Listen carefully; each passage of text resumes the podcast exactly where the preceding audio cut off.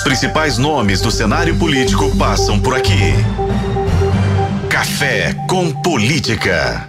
Hoje, recebendo aqui nos nossos estúdios na FM O Tempo, mais uma vez, pela segunda, se eu não estiver enganado, a deputada estadual Maria Clara Marra, do PSDB. Como vai, deputada? Tudo bem? Bom dia, Guilherme. Bom dia, Thalita. Bom Uma dia. alegria muito grande estar aqui com vocês hoje, nesse Café com Política mais uma vez. E queria salientar aqui que dessa vez eu trouxe cafezinho de patrocínio, viu? Gente, não fa... ó, deputado, não faça afagos assim, não, porque a turma aqui gosta, o pessoal aqui, ainda mais redação, jornalista adora café. Tenho Tá? que contar uma coisa. Diga. Posso? A deputada chamou atenção aqui hoje na redação por duas coisas. Primeiro, pela beleza, né? Muito bonita, aliás, já falei com ela aqui também. Todo mundo falou: nossa, que deputada bonita, elegante, É a tudo. maquiagem, E Thalita. as pessoas falaram assim: e a sacola, o que que era? Café. Presente pra gente. Não vai, ninguém da redação vai ganhar, que já fique registrado aqui, viu, Guilherme Ibrahim? Olha só, a Thalita já fechou no reduto aqui já.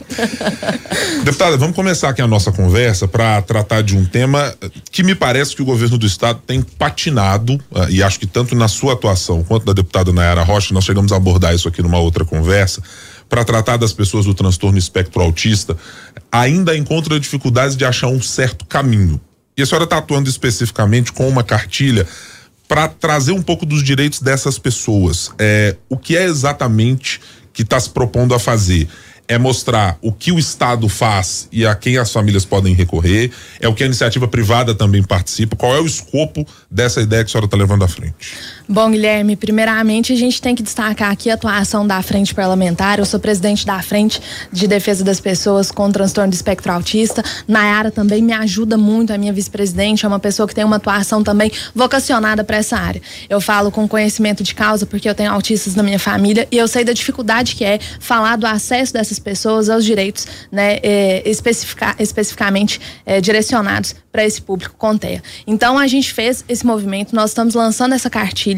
Na verdade, é uma forma de celebrar também o dia 21, dia de ontem, Dia Nacional da Luta das Pessoas com Deficiência. E a gente sabe, né? é, a gente estava até discutindo nos bastidores dessa questão do aumento. Eu não, não ouso dizer aqui da explosão de casos, mas do aumento no diagnóstico. Hoje nós estamos tendo cada vez é, mais acesso à informação. Antigamente a gente tinha uma dificuldade muito grande é, em função também desse tabu, né? Para discutir as limitações desse transtorno e de tantos outros. Então, tendo em vista é, a, a, a escalada desse número de casos, a gente veio agora com a proposta da divulgação, inclusive, dessa cartilha, para que a gente consiga falar cada vez mais da conquista desses direitos. Nós sabemos que as pessoas com transtorno do espectro autista, muitas vezes, né, não havendo diagnóstico, têm dificuldade de acesso, têm dificuldades, têm é, hipersensibilidade sensorial. Então, a gente sabe dessa dificuldade, sabe da dificuldade também, por exemplo, a nível de educação, a nível de acesso aos serviços de assistência social, de assistência de saúde. Então, a gente vem com a proposta dessa cartilha para falar sobre direitos básicos. Por exemplo, é, você que é pai que é mãe de autista. Você sabia que você tem é, a possibilidade de ter um desconto de até 80% em passagens aéreas acompanhando o seu filho autista? Esse é o tipo de informação que é pouco divulgada. Então a gente sabe dessa vinculação das companhias aéreas e a gente vem aqui é, lançando essa cartilha no sentido de dar mais publicidade a esse tema. Dentro da Assembleia nós temos uma extensa produção legislativa, é, não só da minha parte, como deputada Nayara Rocha, demais deputados que caminham com a gente na frente parlamentar, deputado Ulisses, Gomes, recentemente a gente comemorou ainda nessa semana uma vitória em plenário, né, estendendo também os efeitos do laudo pericial que, ate- que atesta o autismo também para que possa contemplar os pais de autistas. Então a gente vem é, nesse sentido de, de fortalecer não só essa produção legislativa, mas também de reduzir essa simetria informacional. Você, por exemplo, que é autista que está aí querendo comprar um carro, você sabia que você tem é, desconto, você tem isenção no IPVA, você tem isenção do IPI se for um carro zero quilômetro adquirido em até três anos da última troca, enfim. São vários direitos que ficam muitas vezes é, é, a revelia, né? A gente não tem acesso a essas informações, mas que podem com certeza trazer um ganho na qualidade de vida dessas pessoas e por isso a gente tem lutado. Deputada, ah, em qual área, na, na opinião da senhora, é, o Estado precisa avançar ainda para acolher esse público autista? Educação, acesso social, é, eventos, né? A gente coloca aí o lazer, a própria saúde, para que mais pessoas tenham acesso a esse diagnóstico. A gente sabe que tem um aumento é, nesse número de diagnóstico, mas a gente sabe também que muitas vezes não há o diagnóstico pela falta até da saúde básica. Bom, primeiramente, eu acho que é difícil a gente elencar qual área é prioritária, visto que a gente tem uma deficiência em todas, né? Mas eu acho assim que especificamente na questão da saúde, da assistência social, porque quando a gente fala de educação vocacionada para o acolhimento do público com TEA, a gente tem é, atividades que podem ser implementadas que não exigem tanto do orçamento. Por exemplo, uma política de conscientização dentro das escolas públicas estaduais e municipais, né? A gente tem que inserir, dar treinamento, capacitação profissional para que as pessoas possam acompanhar efetivamente e discutir com mais propriedade as limitações que são impostas pelo transtorno. Mas quando a gente fala da questão da saúde, a gente patina ainda em questões básicas, como por exemplo o acesso e o alcance dos planos de saúde. É, a gente, por exemplo, é, é, em Minas Gerais a gente tem é, uma cobertura extensa da Unimed a gente sabe muito bem, e eu falo disso porque eu venho do interior, da dificuldade da limitação dos pais terem acesso a uma coisa simples. Por exemplo, é, fisioterapia, sessões com fonoaudiologia, é, sessões. É, Pra, com, com profissionais da TO, da terapia ocupacional, enfim. Essas pessoas não, não conseguem fazer com que o plano cubra, mas existe uma determinação da ANS que obriga o plano a fornecer esse tipo de, de assistência. Então, os pais, por exemplo, não sabem que eles têm direito a sessões ilimitadas, né, a serem oferecidas para os filhos com autismo, é, tendo, havendo a determinação médica. Isso é imputável ao plano, a, ao convênio. Mas a maioria dos pais que têm acesso a isso são obrigados a judicializar essa questão. Quantos dos pais que têm essa demanda que vão recorrer ao judiciário? A maioria deles vem de uma situação de vulnerabilidade social, vem de uma situação também é, em função dessa assimetria informacional. A pessoa nem sabe, por exemplo, que poderia imputar isso ao plano, ao convênio. Então, o convênio se exime dessa responsabilidade e fica por isso mesmo. Então, a gente vem com essa perspectiva de trazer, né, e de querer cada vez mais gerar esses vínculos, né? E eu acho que isso faz parte também, passa pela responsabilidade não só do Estado, não só do governo, não só do Executivo, como também da Assembleia Legislativa. Então, a gente vem com esse projeto também. Recentemente, eu estive em Brasília em conversa com a nossa diretora-geral da ANS, que também demonstrou é, um interesse muito grande em zelar por esse afunilamento desse diálogo, para que a gente consiga cada vez mais é, distribuir e cobrar essa responsabilidade dos, dos é, efetivamente, daqueles que são efetivamente vocacionados para cuidar dessa pauta. A senhora mencionou ser uma deputada do interior e há uma pauta muito cara a todos os parlamentares que são do interior, que é na pauta de mobilidade. A senhora recentemente fez críticas específicas ao governo do estado sobre a necessidade de ter algo de mais inovador e de melhor na gestão que é feita das cidades. Eu ontem tive informação sobre uma discussão que está crescendo na Assembleia Legislativa sobre a criação, por exemplo, de uma agência específica para tratar das concessões que o governo está prevendo, de privatizações eventualmente das rodovias. É, é um ponto que deve ser considerado. De fato, ele solucionaria os problemas de quem está no interior do estado e precisa de recursos para ver investido nas suas rodovias. Ele aceleraria a necessidade ou, ou a possibilidade de chegar ou de ter de ir ao governo para solicitar um reparo ou algo dessa natureza, ou mudanças no perfil de pedágio para formatação de licitações.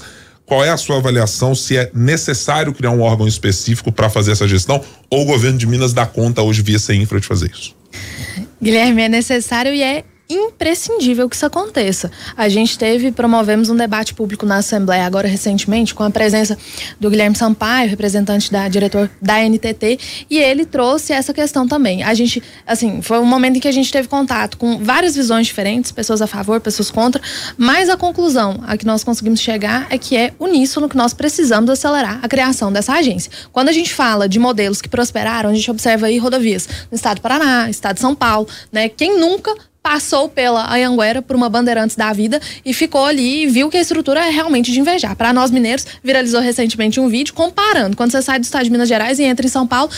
Eu fiquei envergonhada disso, né? A gente está no estado que tem a maior malha rodoviária do país, mas isso não significa que a gente precisa cair nesse descrédito. Nós precisamos de falar de formas de manutenção. Se a, se a melhoria na manutenção vai passar pela concessão, pela estadualização de trechos que foram renegados também pelo Poder Público Federal, isso aí é uma discussão mais para frente. Mas o que é latente é a necessidade de criação dessa agência para que a gente consiga é, imputar, da mesma forma que eu estava falando aqui sobre imputar os convênios, a gente precisa também fiscalizar quem são as nossas concessionárias, quais são as atribuições dela. Ah, agora, recentemente, a gente estava assistindo o imbróglio ao qual nós fomos submetidos no que diz respeito à manutenção da 040.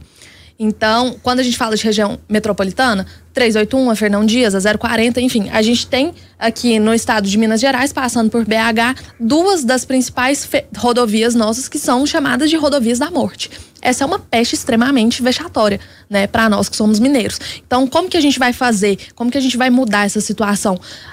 Fiscalizando não pode ficar somente a cargo do parlamentar fazer isso, né? Nós temos 77 parlamentares, eu todos os dias, diuturnamente, eu recebo demandas no que dizem respeito a esse sucateamento, ao qual nós estamos é, submetidos das nossas rodovias, e aqui a gente fala, não está falando só do estado que tem a maior bacia leiteira, a maior produção de café, de soja, enfim. A gente está falando de um estado com cidadãos que precisam ter segurança e qualidade no direito mais básico, que é o direito circular, o direito de ir e vir. Então, quando a gente olha, por exemplo, falei aqui, perdão, falei aqui da, da questão da região metropolitana. Mas se eu me desloco, por exemplo, e vou analisar o lote primeiro de concessões de rodovia do Triângulo.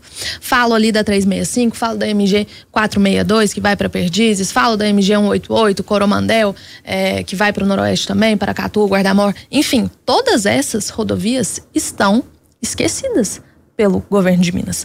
E isso é o tipo de coisa que o governo é, de forma muito sábia, não tem nem a coragem de negar. Então, como que a gente, ali, por exemplo, 365 foi estadualizada. BR-365 era do governo federal, passou para a, a atribuição da, da, sua manutenção para o governo estadual, né? Como se não bastasse a quantidade de MGs que nós já temos, né? Mais de 20 mil quilômetros aí de MGs, mas enfim. 365 foi estadualizada. O que, que foi o primeiro passo a ser feito ali? Concessão rodovia foi concedida. Foi um processo, e eu tenho falado isso aqui, na época também falei, também os nossos prefeitos ali, lideranças do Triângulo do Alto Paranaíba, a gente verificou o quê? Foi um processo nada dialógico. O Marcato sequer pisou o pé em patrocínio para discutir sobre isso, sobre a, a, concessão. Resultado, nós estamos aí com uma concessão que logo mais nós vamos ser onerados pela cobrança do pedágio em cima de um benefício sobre o qual nós não estamos fruindo né? Então a gente vai ser imputado ali pelo, por pedágios que é, exacerbam aí os 11 reais. Só em Araguari tem uma praça de pedágio, em Patrocínio tem outra praça de pedágio. É, em Uberlândia, que é onde se concentra a maior quantidade de quilometragem duplicada, não tem nenhuma praça de pedágio. Então a gente já observa aí uma assimetria nessa divisão, né? Uma certa injustiça e é motivo também de satisfação das lideranças regionais, dos prefeitos, vereadores, de enfim. Quem não está em Exatamente.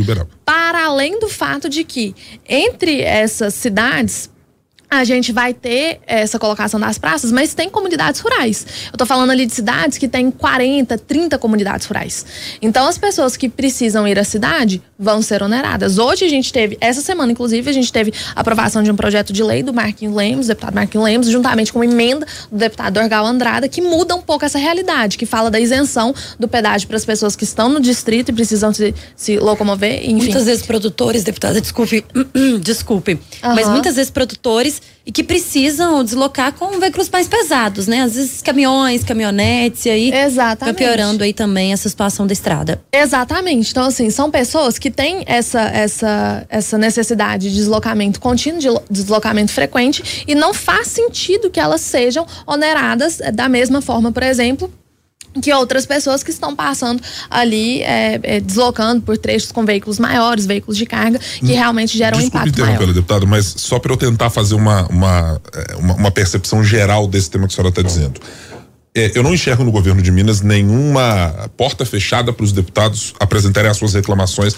a respeito dos municípios e das rodovias, das cidades. Uhum. do diretor do DR ao vice-governador que Sim. sentou nessa cadeira e já nos disse abertamente. Solícito. Mas me parece haver um descompasso claro entre aquilo que são portas abertas e o que são, de fato, soluções. Exatamente.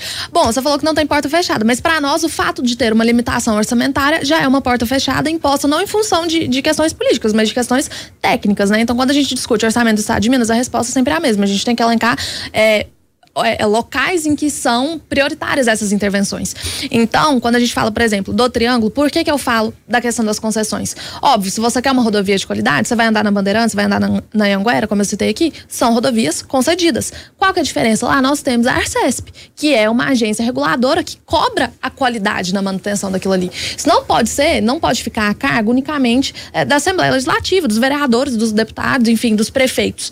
A gente precisa de uma agência vocacionada para que sejam feitas essas essas exigências, né? E acho que assim até uma forma de distribuir essa competência e de garantir a manutenção dessa qualidade na, na, na atuação prestacional.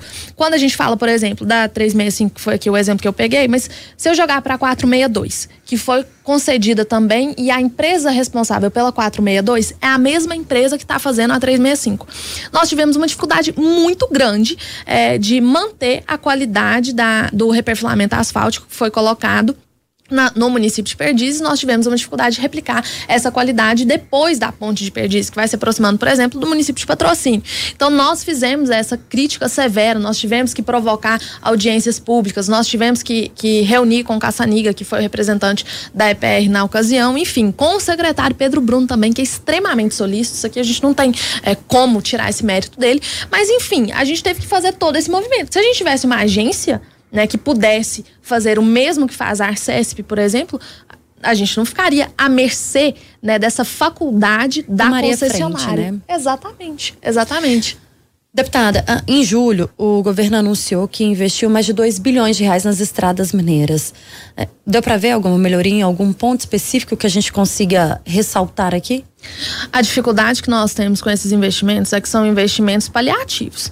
Hoje a gente olha, por exemplo, a questão da 187, da própria 188, em que está começando agora a, a, execução do projeto, são é, movimentos, por exemplo, operações tapa-buraco. Tem lugares no estado que não adianta tapar buraco.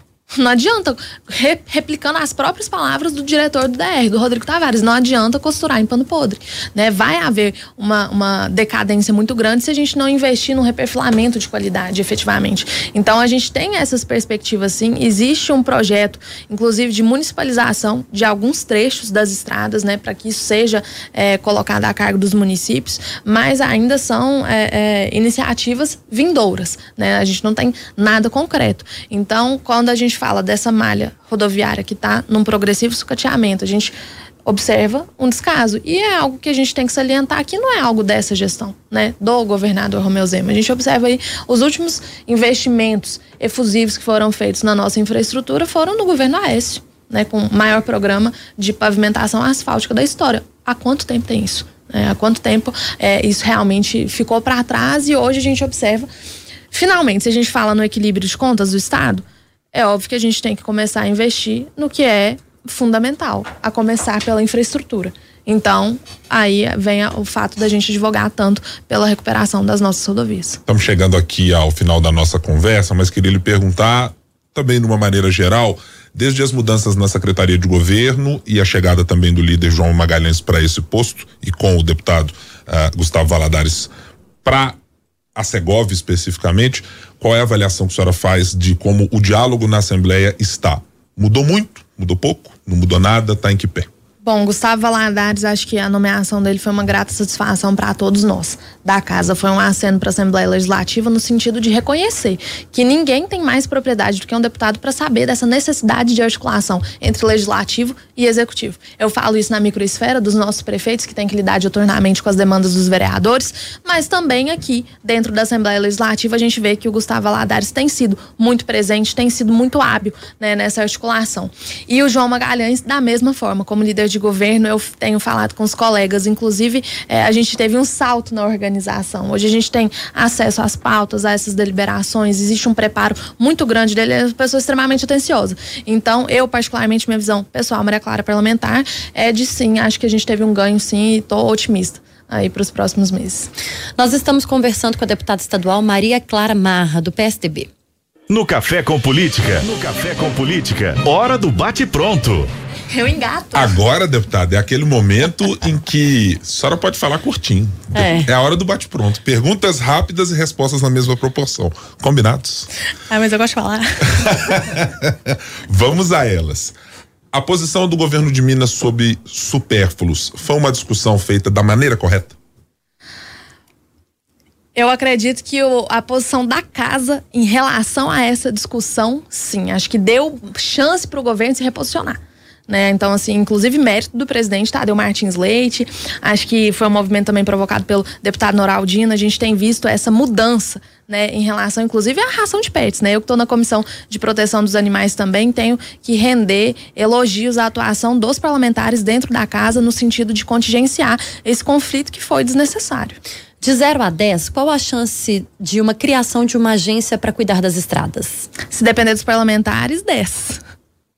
A retomada do PSDB politicamente em 2026, uma candidatura de Aécio Neves ao governo é interessante?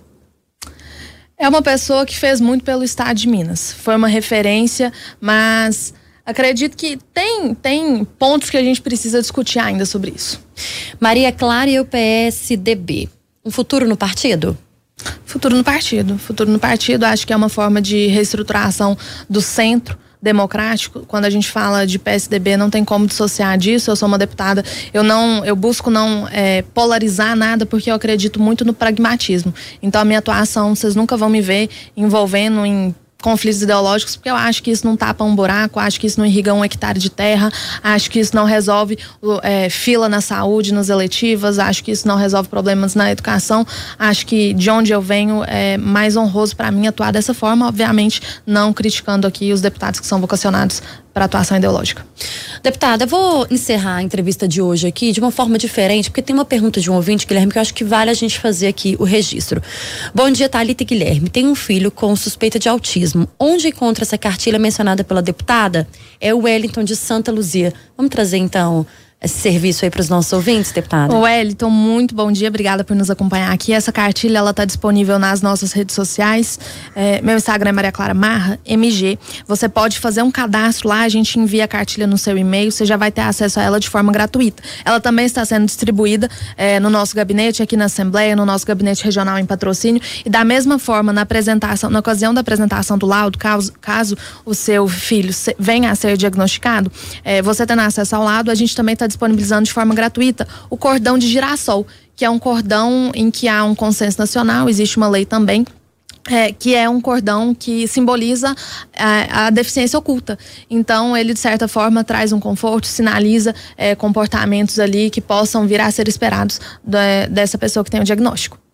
Deputada, obrigado. Depois a Talita Marinho vai mandar para a senhora a confirmação se o café de patrocínio é o melhor de Minas Gerais ou se não é. Não tenha dúvida. deputada Maria Clara Marra foi a nossa entrevistada de hoje no Café com Política. Volte sempre, viu, deputada? Muito obrigada, Thalita. Obrigada, Guilherme. Obrigada aos ouvintes que nos acompanharam aí. Conte conosco, conte com o nosso mandato. Nós estamos à permanente disposição.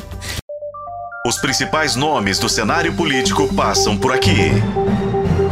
Café com Política.